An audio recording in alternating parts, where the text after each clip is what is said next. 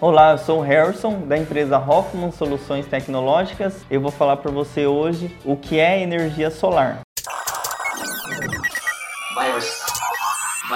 Agora, na Hits Prime FM, Minuto da Tecnologia.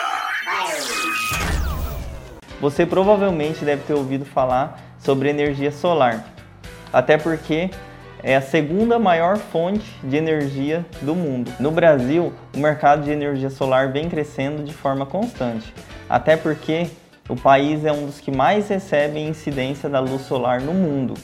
Nesse sentido, esse tipo de energia limpa e renovável tem se tornado um investimento atrativo para quem quer poupar dinheiro e ajudar a preservar os recursos naturais ao mesmo tempo. Energia solar fotovoltaica é a conversão direta da irradiação solar em energia elétrica por meio de equipamentos específicos. Nesse caso, chamado de módulos fotovoltaicos, painéis ou placas solares. Esse tipo de energia funciona através da instalação dos módulos fotovoltaicos no imóvel.